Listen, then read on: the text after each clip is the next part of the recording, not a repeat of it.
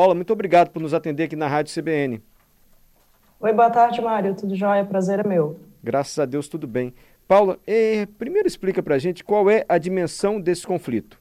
Assim, é a maior guerra que a gente acompanha nos últimos 30 anos, 20 anos? Eu diria que é a maior possibilidade de conflito direto depois do fim da Guerra Fria, né, do pós-1991, mesmo porque está envolvendo uma das principais potências bélicas do planeta, que é a Rússia, e uma Ucrânia que, ao contrário do que as pessoas pensam, é muito bem armada, muito bem munida. Quando você fala possibilidade, é porque você ainda não enxerga como uma guerra, que eu já vi bombardeio, enfim, e pessoas feridas, aquelas imagens tétricas mesmo que a guerra sempre provoca. A gente ainda não deve classificar esse conflito como uma guerra, assim? Olha, toda invasão territorial é considerada um processo de guerra, uma vez que envolve uma população que está susceptível à morte, a perdas territoriais. Então, guerra, sim. Eu só acho que a gente tem que, nesse exato momento, ter um pouco de cautela para classificar como uma guerra mundial, uma vez que as potências, as principais ocidentais, ainda estão um pouco reticentes em fazer um posicionamento direto a respeito do conflito. Mas uma vez que envolve dois países e que envolve exércitos invadindo e bombardeando, a gente já tem perdas humanas aí, a gente pode considerar uma guerra sim. Você vê alguma possibilidade de algum país é, se aliar, por exemplo, à Ucrânia, algum país que também tem um poderio assim, e enfrentar a Rússia? Existe essa possibilidade? Porque eu lhe pergunto isso já ciente de que a guerra é um péssimo negócio. Claro que o principal é a questão humanitária, as pessoas morrem, a violência ali deflagrada, mas também por interesse econômico das nações é muito ruim. E você vê alguma possibilidade de que esse conflito ganhe outra proporção ainda maior? Olha só, Mário, o que, que acontece? É, nesse exato momento, e assim como em todos os outros momentos históricos, a gente fica muito reticente em prever processos para o futuro. Vamos pensar no panorama de agora? Hoje você tem uma Rússia que está num processo de deflagração de conflito direto com a Ucrânia. As nações ocidentais, como eu te falei agora há pouco, estão reticentes em participar abertamente disso, por quê? Porque participar de um conflito direto com a Rússia significa não só bater de frente com um país que tem um arsenal de armas assim extremamente bem estruturado, como também tem a possibilidade da utilização de armas nucleares. É, a Organização das Nações Unidas já condenou o ataque, mas eu acredito que ela, diretamente, não faça uma intervenção militar, porque a própria Rússia é membro fixo do Conselho de Segurança da ONU. Então, ela vai vetar uma ação direta da ONU em cima desse conflito. Aí, de repente, o pessoal pode estar se perguntando: e os Estados Unidos, o que vai fazer nisso tudo?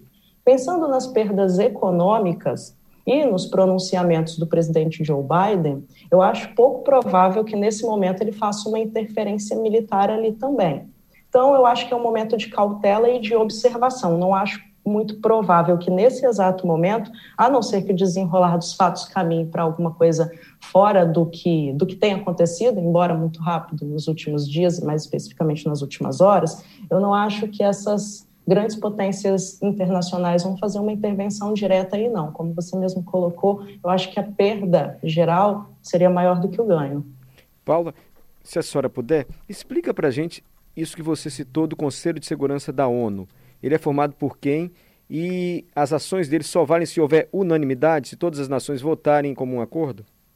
Vamos lá. É, a ONU foi criada né, depois de 1945 com a interessante função de não permitir que o mundo entrasse num processo de colapso como foi o da Segunda Guerra Mundial. Então, ela tem por função proteger e resguardar a paz. Como ela é formada? Ela tem uma parte dela que trabalha com ações diplomáticas, que é a Assembleia Geral, formada por um grupo enorme de países que tenta resolver os conflitos sem que eles, de fato, descambem para uma guerra. Caso seja necessária uma intervenção militar, quem responde por ela é o Conselho de Segurança, formado por cinco países. Quem são esses cinco países? Na verdade, são 15. São 15 países que 10 têm cadeiras rotativas. São eleitos a cada dois anos, mas cinco são fixos. Por isso que a gente lembra sempre deles. Olha quem são as potências: Estados Unidos, Rússia, França, Inglaterra e China. Para acontecer uma intervenção militar, é necessário que os 15 votem, mas esses cinco não vetem, não é possível nenhum dos cinco vetar. Então, numa situação como essa, vamos ou não vamos sair em defesa da Ucrânia por conta da invasão militar russa? obviamente a própria Rússia se colocaria contra essa intervenção militar do Conselho de Segurança, sem contar que a China declarou um apoio direto à causa da Rússia. Então você tem dois votos de veto contra três votos que eventualmente poderiam de repente descambar para uma intervenção militar. Entendi. É... E se o Conselho da ONU, o Conselho de Segurança, decidir, não, nós devemos intervir. Eu já entendi que nesse caso isso é muito pouco provável, porque a Rússia vai dizer, não. Mas se ele decide intervir, aí os países se unem e tem uma ação militar também no, na região do conflito? É assim que funciona? Bom, daqui a pouco a gente retoma o contato com a nossa entrevistada, a professora de Geografia Política, Paula Favarato. Ela já disse. Pois não. Enquanto isso, vamos atualizar a situação lá na Rússia uhum. e na Ucrânia. É, o presidente Biden falou agora há pouco é, em pronunciamento nacional dos, dos Estados Unidos. É, o presidente americano Joe Biden condenou a decisão do líder russo Vladimir Putin é, de autorizar uma operação no leste da Ucrânia e lamentou que o presidente da Rússia, Vladimir Putin, tenha escolhido uma guerra que trará perdas de vidas e sofrimento. A, segundo a agência de notícias russa, RT, que é vinculada ao governo russo, é, o Dmitry Petrov, que é porta-voz do Kremlin, anunciou que Vladimir Putin está disposto a negociar termos de rendição de Kiev diante dos ataques que estão acontecendo nas últimas horas. Ainda segundo a agência, Peskov disse que Putin expressou sua disposição de discutir com Volodymyr Zelensky uma garantia de status neutro e a promessa de não ter armas em território ucraniano. Peskov, que é porta-voz do Kremlin, completou que a operação tem seus objetivos e eles devem ser alcançados. O porta-voz afirmou ainda que Putin disse que toma decisões e todas elas já foram tomadas e os objetivos serão alcançados. O aeroporto internacional de Wrocław, na Polônia, amanheceu inclusive com dezenas de voos cancelados para a Ucrânia com o fechamento do espaço aéreo ali, vários países, Mário, estão com restrições de voos, principalmente aqueles que fazem fronteira com a Rússia e com a Ucrânia. O secretário-geral das Nações Unidas, Antônio Guterres, também já se pronunciou. É, agora há pouco, um novo pronunciamento dele anunciou uma ajuda de 20 milhões de dólares para a Ucrânia. Mário. Obrigado. Conseguimos novamente contato com a professora Paula Favarato, professora de Geografia Política. Professora, a senhora está me ouvindo novamente? Agora sim. Ai, que bom. O que eu lhe perguntei e caiu a nosso contato foi o seguinte: eu entendi o que a senhora falou. Dificilmente ou é impossível que o Conselho de Segurança da ONU, cuja formação a senhora explicou aqui, tome alguma atitude, porque a Rússia faz parte, é um membro fixo do Conselho. Agora, vamos supor uma outra situação em que não houvesse a Rússia e o Conselho decide agir.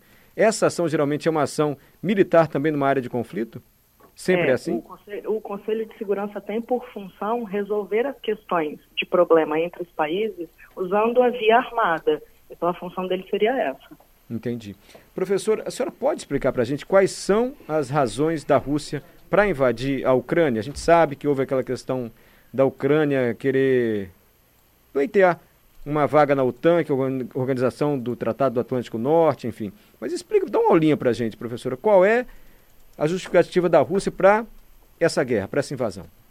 Vamos lá, eu acho que a gente precisa voltar ao pós-1991 para dar uma ideia geral de que essa questão é antiga. Quando a Guerra Fria terminou e a União Soviética se dissolveu, a Rússia continuou com uma ação de poder muito forte junto a esses novos países que surgiram no leste europeu, que faziam parte da antiga União Soviética, dentre eles a Ucrânia, que é o nosso objetivo de debate agora. Então, ao longo desse tempo, de 1991 para cá, a gente observou diferentes cortejos do Ocidente a esse espaço no leste europeu. Em 2014, por exemplo, o território da Crimeia foi anexado pela Rússia porque a Ucrânia tinha sido cortejada a entrar na União Europeia, o que significaria colocar o poder da Rússia nessa área de influência em xeque. Então, a gente já vem aí de um histórico, de uma série de problemas entre a Rússia e a Ucrânia, que vem lá de foi convidada a fazer parte dessa instituição militar de ajuda mútua ocidental, que é a OTAN. É uma aliança paralela à ONU, portanto, não tem a presença da Rússia. E não tendo a presença da Rússia, coloca o seu poderio em xeque. A resposta direta da Rússia a essa possibilidade de entrada da OTAN foi querer recuperar o seu poder nessa área que era da sua antiga, da sua antiga zona de influência. Só uma interrupção é, para fazer uma pergunta, professora. Agora, há algo de ilegítimo ou algo de que não estava combinado, assim, por exemplo, os países do Ocidente não poderiam cortejar a Ucrânia para que ela entre na OTAN, para ela que se alie ao euro.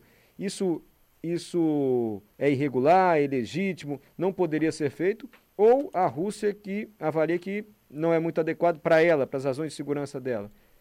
Formalmente, não existe nenhum tratado que impeça. Para você ter uma ideia, o Mário, no final da Guerra Fria, foi feito um acordo de boca entre a Rússia e os países ocidentais, leia-se aí principalmente os Estados Unidos, que esse cortejo não aconteceria por parte da OTAN, porque nós estamos falando aqui de um órgão militar Sim. que coloca em risco diretamente o poder da Rússia. Então, lá no final da Guerra Fria, mais especificamente por volta de 1994, foi feito a boca um acordo de que esse cortejo não aconteceria, mas formalmente, por tratado, não existe nada que impeça que a Ucrânia ou outros países do leste europeu possam entrar tanto na União Europeia quanto na própria OTAN. Inclusive, hoje a OTAN é formada por 30 países, dos quais alguns eram antigas repúblicas socialistas soviéticas. Então, o que está acontecendo agora é uma, uma demonstração de poder militar da Rússia para não perder território. Então, não é ilegítimo esse cortejo, mas coloca em risco o poder da Rússia, sem dúvida nenhuma. Entendi. Então, aí a reação da Rússia foi mais do que demonstrar força, foi invadir, é, não respeitar a soberania de um país, que foi o que foi feito agora, a invasão da Ucrânia. Mais ou menos esse é o raciocínio. E por isso que é tão condenado internacionalmente. Por quê? Porque ela reconheceu a independência de dois territórios no leste da Ucrânia, que já tinham desejos separatistas há muito tempo, então ela está apoiando o processo de separação de duas províncias no leste do território da Ucrânia e usando esses espaços e outros para adentrar ao território ucraniano. Isso é uma quebra de soberania. Hum. Então, peraí, vamos devagar. Tem a Ucrânia lá, que é um país. E é como se fossem dois estados da Ucrânia querendo ser independentes. E a Rússia apoiou esses estados que querem se separar da Ucrânia. E agora ela invade a Ucrânia. Quer dizer, então ela, ela não está respeitando os acordos internacionais assim, e a soberania dos países. E mais do que isso, o que, que ela deseja ao fim de tudo? Além de fazer uma demonstração de poder para o mundo, ela demonstra que a Ucrânia, ela quer demonstrar, ela deseja a todo momento passar para a Ucrânia a mensagem e o recado de que ela está ali para enfraquecer o poder político do país, uma vez que ela está reconhecendo a independência de dois territórios que faziam parte da área administrativa ucraniana. É uma demonstração de enfraquecimento de poder. Entendi. Professor, e qual é a intenção da Rússia, assim? É anexar a Ucrânia ao território russo? É, venceu a guerra e agora a Ucrânia é um estado da Rússia? Isso pode terminar assim, caso a Rússia é, chegue a Kiev, a capital, enfim? É uma grande questão, né? É, na verdade, uma coisa interessante é que Kiev, a capital, foi a primeira capital do Império Russo no passado, né? Quando a Rússia se estruturou como, como um Estado-nação, Kiev era uma capital incomum, eles têm uma história muito próxima de passado. Então, eu acredito que nesse exato momento, o reconhecimento dessas independências, que, enfim, depois eventualmente podem passar a fazer parte do território russo, é um ganho de área. É um grande tabuleiro de xadrez onde você está dominando espaços e comendo peças. É, acho que a anexação completa do território ucraniano seria um gravíssimo problema que aí sim a gente poderia descambar para um processo de guerra envolvendo outros países. Eu acho que o trabalho dela é um serviço de formiguinha, por assim dizer, de adquirir territórios aliados dentro do próprio macro território ucraniano, já que desde 2014 a área da Crimeia é administrativamente um território considerado russo. Então ela está comendo pelas beiradas, por assim dizer. Entendi. Então a senhora acredita que a intenção final não é anexar todo o território da Ucrânia, mas demonstrar poder anexando alguma parte do território da Ucrânia e dando um recado muito claro e evidente: olha, não entra na OTAN, não se movimente nesse sentido, senão a gente pode ser ainda mais eficaz. Seria mais ou menos isso? Nesse exato momento, eu acredito que gire muito em torno disso, de barrar uma ação ocidental e demarcar um território dentro do leste europeu. Porque, como eu te disse, embora seja impossível a gente prever é, ações e jogos geopolíticos para futuro. Até o começo da semana, o presidente Putin não falava em envio de tropas e deflagração de guerra. Isso aconteceu essa noite, né? então é muito complicado a gente prever esses tipos de eventos para o futuro. Mas eu acho que é mais um Ocidente. A linha está passada aqui no chão, não invada minha área de influência. Ucrânia, não queira se aproximar tanto do Ocidente, porque senão você vai criar problemas sérios comigo. Então, minando politicamente, territorialmente a Ucrânia, ela já passa o recado dela. Professora, é, nós vimos uma imagem hoje muito triste, assim, pelo menos para mim, filas e filas de carros no congestionamento fugindo de Kiev, fugindo da capital. A gente logo imagina, bom, são pessoas com medo de morrer, cair uma bomba na casa delas, porque pode acontecer um bombardeio em Kiev. Com certeza. E era isso, né? As pessoas fugindo da cidade, fugindo das suas casas, da sua terra natal. Isso pode aumentar ainda mais essa onda migratória na Europa? Com certeza. Essa região do leste europeu já é uma região que passa muito tempo, desde a seara do pós-1991, por conflitos internos, e a população refugiada é aquela que se desloca pura e simplesmente para a sobrevivência, por medo de morrer. Então você imagina o excesso de notícias, o excesso de informações o bombardeio de informações que essa população está recebendo agora. É, pelo sim ou pelo não, muita gente já está procurando se deslocar antevendo a piora do quadro da situação militar entre os dois países. E sim, quando a gente fala de guerra, a gente fala de perdas territoriais, a gente fala de disputa de poder entre países, a gente fala de mortos, a gente fala de deslocados internacionais. Uma quantidade enorme de pessoas sem pátria, que para onde vão, por quem serão recebidas, quando voltarão para casa. Então a gente está falando aí de um problema de cunho social que vai acontecer imediatamente mediante qualquer possibilidade de ataque.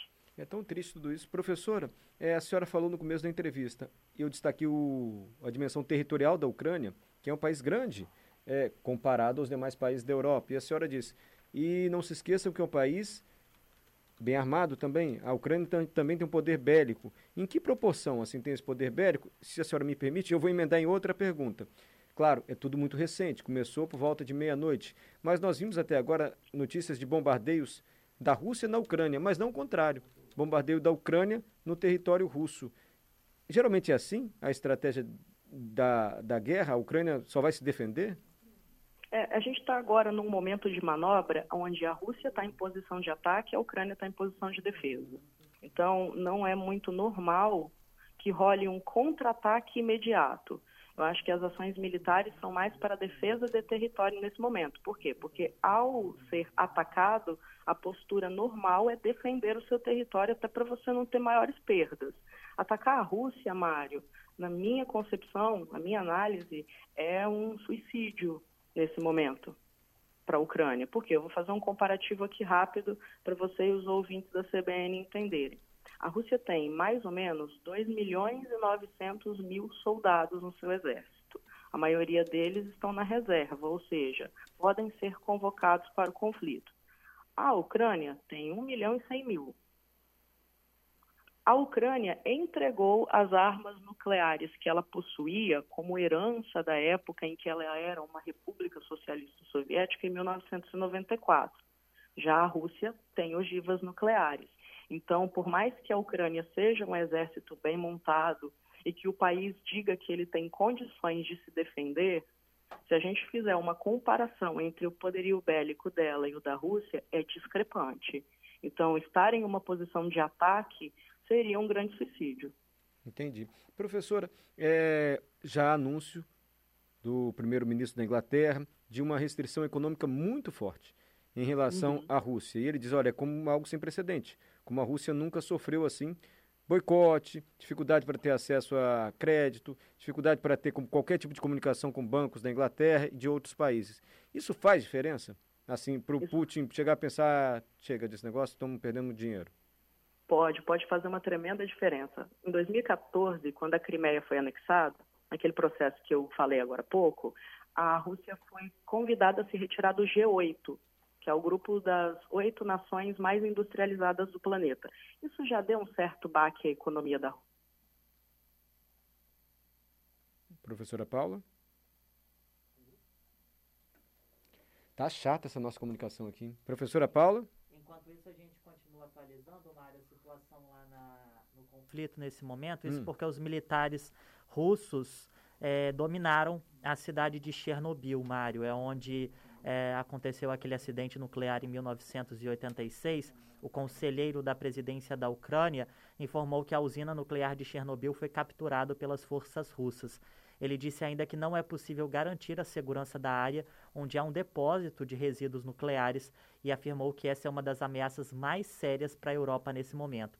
As forças russas, Mário, também já dominaram um aeroporto próximo a Kiev. Uh, é o aeroporto. Uh, de Rostomel. Ele fica a 23 quilômetros da capital de Kiev. É um assessor da presidência da Ucrânia afirmou que esse aeroporto foi capturado pelas forças russas. Mais cedo, autoridades militares ucranianas haviam dito que paraquedistas russos desceram de 20 helicópteros e 8 aeronaves e começaram a combater os ucranianos para é, controlar o aeroporto. Inclusive, vídeos obtidos pelo jornal americano The New York Times mostram que houve uma luta intensa na região do aeroporto e nas imagens é possível ver helicópteros sobrevoando acima do rio de Dnieper em direção à cidade de Rostomel, Mário. Obrigado, a gente conseguiu retomar o contato com a professora de Geografia Política, Paula Favarato, está dando uma aula aqui para a gente para que compreendamos melhor esse conflito. Professora, a senhora já disse que sanções econômicas têm sim um impacto muito forte. Eu não sei se a senhora tem essa informação sobre como as guerras hoje acontecem mediante tanta evolução tecnológica. É, é possível a gente afirmar que morrem menos civis, assim, as armas são mais precisas, ou guerra é guerra e não tem jeito? É, de um lado, Mário, eu tenho condição hoje de fazer ataques extremamente precisos, por quê? Porque a tecnologia permite isso. Entretanto, dependendo do tipo de poder que está em questão entre as nações, do tipo de envolvimento de países nesse conflito, acho que o número de mortes pode ser até maior por conta da força e do potencial bélico que esses países têm. E eu achei interessante você falar a respeito de informação. Guerras hoje se fazem para além dos territórios e das armas. Uma quantidade imensa de informação e de especulação acaba circulando entre os países e os especialistas em geopolítica estão dando inclusive um termo, estão dando um nome a esse processo. Essa guerra que ocorre na troca de farpas, na especulação, na divulgação de informação, que é a guerra híbrida. E muitas vezes o campo de batalha da troca de farpas pode evitar que esses conflitos realmente aconteçam em termos territoriais. Então, toda vez que o pessoal ouvir falar ou ler a respeito de guerra híbrida, é o espaço cibernético da troca de informação que acontece sempre que a gente tiver à margem de um conflito, ou inclusive durante ele. Então, sim, por um lado eu posso ter menos mortes se essa guerra realmente não acontecer, ficar só no terreno especulativo, ou se a gente for pensar nos bombardeios mais precisos. Só que como a gente está falando de poder econômico, poder político, poder territorial, quanto mais nações entrarem nesse contexto, maior pode ser o poder de destruição no processo como um todo. Perfeito. Professor, esse é o primeiro grande conflito em que a gente pode ter uma guerra também por meio da rede de computadores, por meio da internet, porque eu sempre ouvi isso, olha, se tiver uma guerra, por exemplo, um hacker de um país pode dar um apagão no outro país, provocar coisas desse sentido. E eu estou exagerando, mas foi algo que a gente já ouviu. Esse é o primeiro grande conflito em que isso pode ser usado ou de alguma maneira testado? Eu diria que sim, mesmo porque nós estamos falando aí de grandes serviços de inteligência internacional. Nesse sentido, eu chamaria atenção para o serviço de inteligência americano e o russo. Eu acho que o pessoal vai lembrar que na época da eleição do presidente Donald Trump, houve uma intervenção do governo russo no sentido de vazamento de informação durante a campanha eleitoral.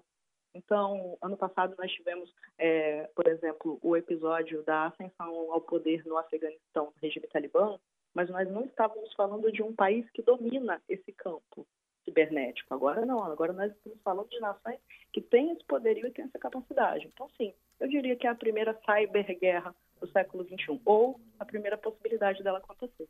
Professor, tem perguntas para a senhora. O Douglas está perguntando o seguinte: poderiam perguntar para a professora, se possível, podemos, Douglas, sobre a influência neonazista na Ucrânia? O Putin, inclusive, chamou-os de neonazistas. É verdade que a OTAN tem apoiado grupos neonazistas na Ucrânia? A OTAN?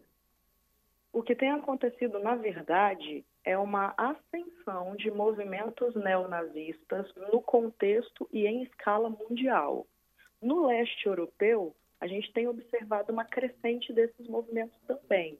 E o presidente Putin jogou com a presença desses movimentos neonazistas, principalmente no leste da Ucrânia, para dizer que essa entrada militar também é para combater essa linha de raciocínio, ok? Então, um apoio da OTAN a esses grupos, aí já entra na seara da fake news.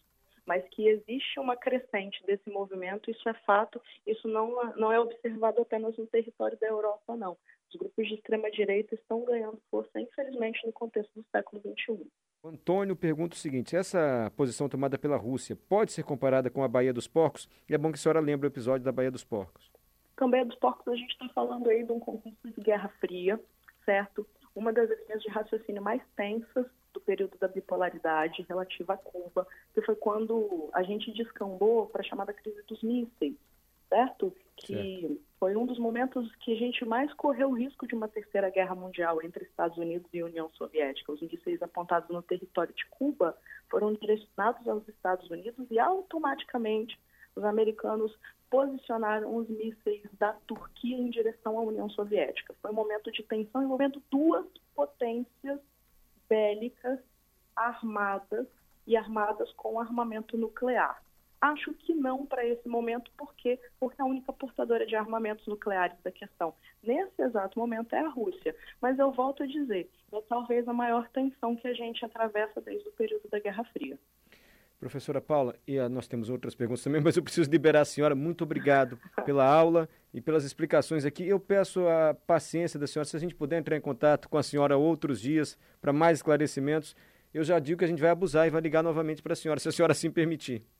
Sem problema, estou à disposição. Só por favor, Mário, não me chame de senhora, porque 50 cabelos brancos acabaram de aparecer na minha cabeça nesse momento. Você contou? Me chame de você, que está ótimo, maravilhoso. E eu estou à disposição sempre que for possível e preciso. Estamos aí em parceria para conversar de maneira mais aberta a respeito de tudo isso. São muitas informações.